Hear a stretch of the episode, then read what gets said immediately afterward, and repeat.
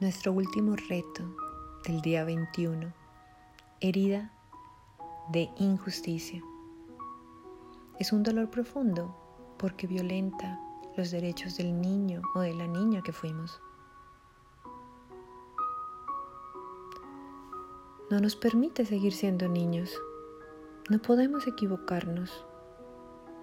Es un derecho negado a ser auténticos. Tenemos muchas exigencias. Se espera mucho de mí. Nos volvemos niños adultos. Empezamos a tener una cantidad de responsabilidades superiores a nuestras capacidades. El niño o la niña que estás observando en este momento se hizo cargo de sus hermanos, se hizo cargo de la casa, se hizo cargo de las situaciones familiares. Abandonó sus juegos, abandonó lo que le gustaba para hacerse cargo. Tenía que dar gusto. Dejó de jugar con las muñecas, dejó de ensuciarse, de saltar charcos y de empantanarse, porque no había tiempo para eso. Además no podía ensuciarse. Ensuciarse está mal.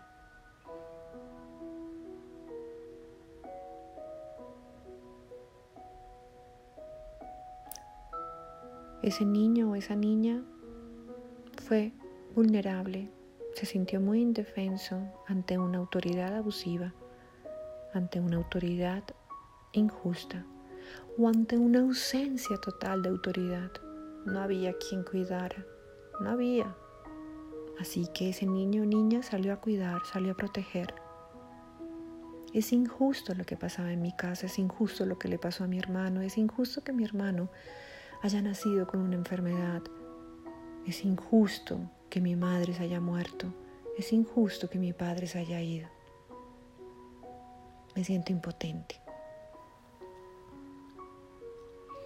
Tengo que hacerme cargo.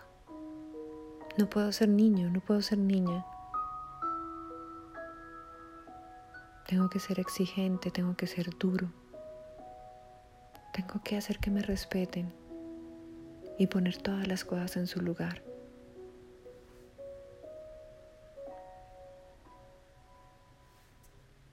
El niño o la niña que vive ese dolor inmenso de injusticia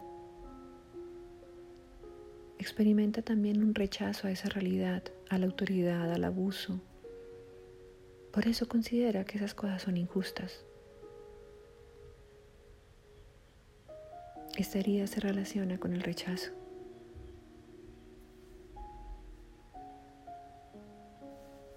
La injusticia es una herida que nos hace sentir que nuestra infancia fue robada. No tuvimos el derecho a ser el niño o la niña. Tuvimos siempre demasiadas obligaciones, demasiadas cosas que hacer para satisfacer a las demás o para poner orden.